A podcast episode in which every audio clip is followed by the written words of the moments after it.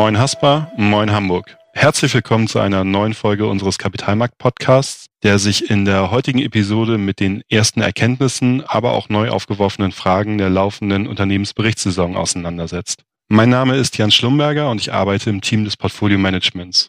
Als Gesprächspartner stehen mir heute zwei bereits bekannte Stimmen zur Seite. Auf der einen Seite haben wir unseren Chef-Investmentstrategen Bernd Schimmer und auf der anderen Seite unseren Kapitalmarktanalysten Marco Günther. Herzlich willkommen. Moin Jan. Moin. Marco, an dich auch direkt meine erste Frage. Du hattest das letzte Mal die Berichtssaison mit dem Worten eines gelungenen Erwartungsmanagements ganz gut tituliert. Wie schaut das so drei Monate später aus? Auf der einen Seite, auf dieser Seite des Atlantiks und auf der anderen Seite des Atlantiks war das Thema Tiefstapeln wieder das Gebot der Stunde? Das kann man sicherlich so sagen. Über alles muss man äh, an der Stelle sicherlich festhalten, dass der Auftakt sehr, sehr vielversprechend aussieht, auch noch besser als in, der, in den vergangenen Perioden, wie ich finde. Und das bezieht sich sowohl auf die USA als auch auf die europäische Saison. Klar ist, dass wir erst am Anfang stehen der Saison. Das heißt, dass erst 20 Prozent der Unternehmen aus dem amerikanischen S&P 500 berichtet haben und auch im europäischen Stock 600 haben erst rund ein Fünftel der Unternehmen die Bücher offengelegt. Insofern keinesfalls überraschend und das gleich so als erstes Zwischenfazit. Keinesfalls überraschend ist es, dass wir auf beiden Seiten des Atlantiks tatsächlich erneut kräftige Umsatz- und Gewinnrückgänge sehen. Das ist, glaube ich, auch in dieser Zeit kein Wunder, denn im Angesicht der aktuellen Krise, der Pandemie, der ökonomischen Folgen der Pandemie kann es nicht mehr als große Abschläge geben. Dabei muss man sagen, dass diese Abschläge, die massiven, die wir sehen, in Europa deutlich drastischer ausfallen. Die Amis kommen nach wie vor besser durch die Krise. Das wird auch in dieser Saison offensichtlich. Kann man das auch so anhand der ersten prominenten Berichtenden, kann man das da daran ganz gut erkennen? Also zum Beispiel hat ja Netflix, Coca-Cola, Tesla, die haben ja durchaus Zahlen gebracht. Also spiegelt sich das dort wieder? Also bisher ist es so, dass, wie gesagt, wir tatsächlich erst am Anfang stehen. Du hast es erwähnt, ein paar prominente Namen haben bereits berichtet. Ganz frisch ist hier natürlich heute Morgen der Bericht von SAP, der unterm Strich tatsächlich ein Negativbeispiel darstellt. Die haben die Mittelfristprognose eingedampft und da haben wir dann halt auch die Rechnung heute direkt an den Börsentafeln bekommen. Auf der anderen Seite ist es halt so, dass bei den US-Unternehmen tatsächlich deutlich mehr auch noch in der absoluten Zahl die positiven Überraschungen überwiegen. Du hast Netflix genannt, da war es ein bisschen schwächer auf der Brust. Was mir einfällt und was sicherlich auch in der letzten Woche nochmal Aufmerksamkeit gesorgt hat, ist die Tesla. Für viele ist das ja noch irgendwie so ein Zukunftsmärchen und nichtsdestotrotz gab es da, wenn man sich den Bericht anguckt, Rekordabsatzzahlen, Rekordumsätze.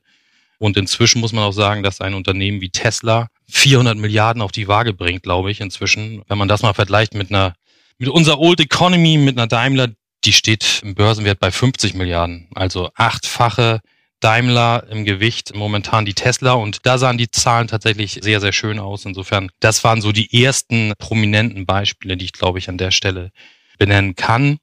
Tatsächlich ist es so, dass die Stunde der Wahrheit im Grunde erst in wenigen Tagen schlägt. Denn, und das hattest du, glaube ich, auch im Sinn, Jan, die Schwergewichte Apple, Amazon etc., die öffnen ihre Bücher tatsächlich jetzt in, in wenigen Tagen und dann wissen wir, was auch die Berichtssaison angeht, wie der Börsenhase, kann man vielleicht sagen, läuft. Das ist tatsächlich, ne, also natürlich ist es ja sehr medienwirksam, immer wenn die großen Schwergewichte ihre Bücher einmal öffnen. Und das bringt mich tatsächlich auch zu der nächsten Frage. Das sind ja alles Vertreter eines bestimmten Sektors. Das heißt, wir haben alles Vertreter des Bereichs Technologie. Jetzt könnte ich mir vorstellen, dass die Technologiebranche verhältnismäßig gut durch die Krise durchkommt. Aber gibt es da oder lässt sich da jetzt schon ein, ein gewisses Bild abzeichnen, welche Sektoren kommen gut durch die Krise und welche Sektoren weniger gut? Ist das eindeutig zu bestimmen? Das ist tatsächlich relativ eindeutig zu bestimmen und wie ich finde auch eine, eine gute Frage an der Stelle, denn das Bild, das wir auch jetzt nach den ersten Aufschlägen hier sehen, das ähnelt sehr, sehr, sehr dem Muster aus dem zweiten Quartal. Das heißt, unter Druck stehen erneut die Erlöse und Erträge aus zyklischen, aus konjunktursensitiven Branchen. Wobei auch man an der Stelle sagen muss, dass es hier eindeutige Verbesserungen im Vergleich zum zweiten Quartal gibt. wir können das zweite Quartal tatsächlich sowohl auf der Makro- als auch auf der Mikroebene als Tiefpunkt verorten. Davon zeugen die Berichte, davon zeugen aber auf der, auf der konjunkturellen Seite auch die Indikatoren, die wir da sehr eng beobachten. Wer schlecht bei wegkommt, ist im Moment auch noch so und das wird sich auch so, so durchziehen, glaube ich, durch die Saison. Das sind halt, wie gesagt, die zyklischen Bereiche namens Industrie, namens Energie. Bei Energie muss man bedenken, dass hier die Ölpreisschwäche voll durchschlägt. Da lagen wir jetzt im Jahresvergleich, glaube ich, eher so im Mittel bei 60 US-Dollar im letzten Jahr und in diesem Jahr bei 40 US-Dollar. Das schlägt sich sofort auf die Erfolgsrechnung durch. So, das sind im Grunde die eher schwächeren Beispiele. Auf der Gegenseite, und darauf spielst du ja auch an, ist es tatsächlich erneut so, dass Technologieunternehmen sich sehr gut aus der Affäre ziehen. Die gehören sicherlich zu den Krisengewinnern, wie man so schön sagt an dieser Stelle. Und auch der Bereich Gesundheit, der halt ja weniger konjunktursensitiv ist, schlägt sich ziemlich gut in der Zeit. Sehr schön. Vielen Dank. Meine nächste Frage richtet sich an Bernd Schimmer, wobei ich dazu eine Aussage von Marco Günther gerne heranziehen würde. Der hatte nämlich in dem letzten Podcast zur Berichtssaison die Aussage getätigt, dass statistisch gesehen die Gewinnschätzung der wichtigste singuläre Einflussfaktor auf die Aktienkurse sind.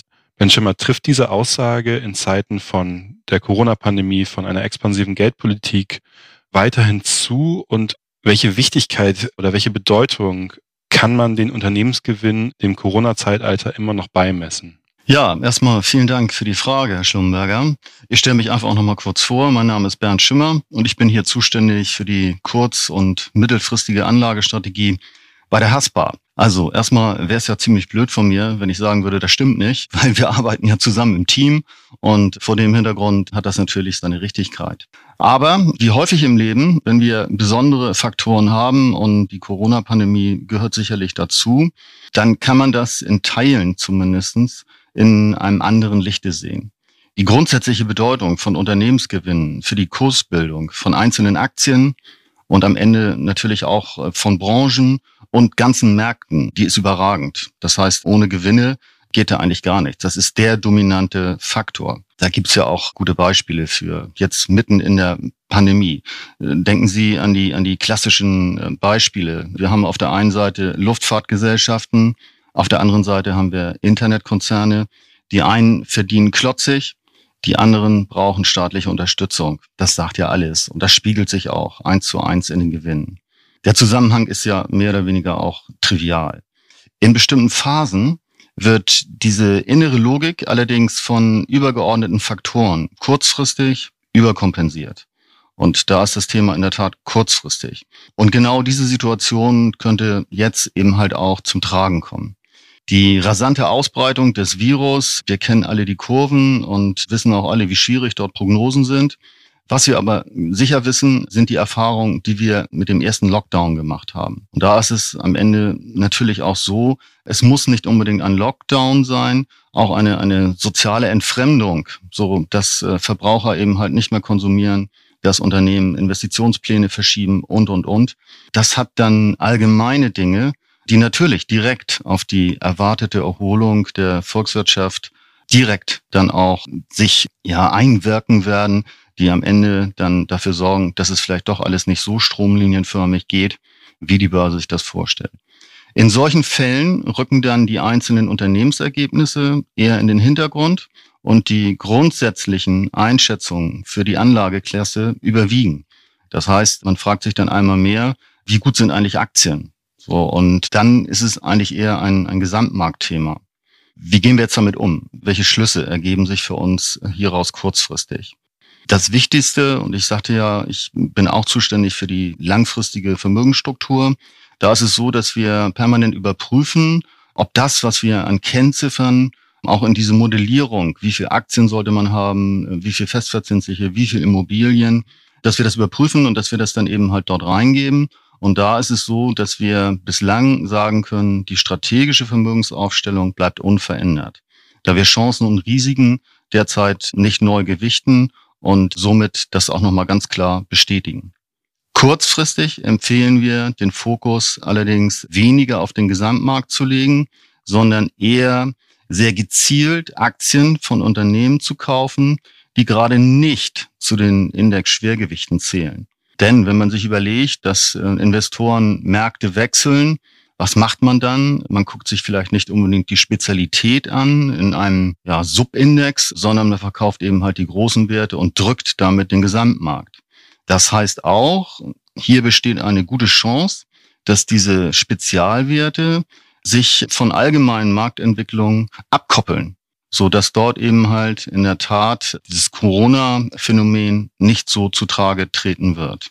Das ist das eine. Das andere, das fällt natürlich ein bisschen schwer, aber wir gucken derzeit möglicherweise auch ein bisschen zu stark auf Europa und insbesondere Deutschland, weil bislang sind wir wunderbar durchgekommen. Das soll auch so bleiben. Ob das wirklich so ist, ähm, das wird auch die Zukunft uns dann zeigen. Hoffnungsvoll ist es allerdings, was die Situation gerade in Bezug auf die Pandemie anbelangt, in Asien und China. Auch wenn gerade Deutschland eben halt von China direkt und indirekt profitiert, glauben wir, dass eine Beimischung von asiatischen Aktien, weil wir da uns auch ein Stück weit entziehen, den derzeitigen Schwierigkeiten, die wir in Europa haben, sehr, sehr sinnvoll ist. Also, das war eine ziemlich lange Antwort. Ähm, vielleicht nochmal in der Zusammenfassung. Gewinne sind und bleiben der zentrale Faktor für Aktien. Sie sind das Fundament. Auf kurze Sicht kann es Phasen geben, wo sich andere Dinge in den Vordergrund drängeln. Und da ist es eben halt abhängig von dem weiteren Pandemieverlauf. Insofern in der Zusammenfassung Spezialwerte finden wir derzeit gut, sehr gezielt in der Auswahl und den asiatischen Aktienmarkt. Tatsächlich vielen Dank für die Zusammenfassung und ich finde es auch schön, dass die Zusammenfassung etwas Hoffnungsvolles in diesen Pandemiezeiten, beziehungsweise ein hoffnungsvoller Unterton dort mitschwingt. Vielen Dank fürs Zuschauen und Zuhören, besser gesagt. Vielen Dank an Bernd Schimmer und Marco Günther für die Beantwortung meiner Fragen. Sehr gerne. Wenn Sie als unsere Hörer Fragen haben, dann schicken Sie uns die an die Mailadresse podcast.hasper.de oder schauen Sie auf unserer Website www.hasper-kapitalmarkt.de vorbei. Dort unterlegen wir das Ganze, worüber wir heute und in Zukunft und in der Vergangenheit gesprochen haben, mit aktuellen Analysen, Einschätzungen und tiefergehenden Hintergründen. Ansonsten wünsche ich Ihnen eine sonnige Woche, bleiben Sie gesund und bis zum nächsten Mal.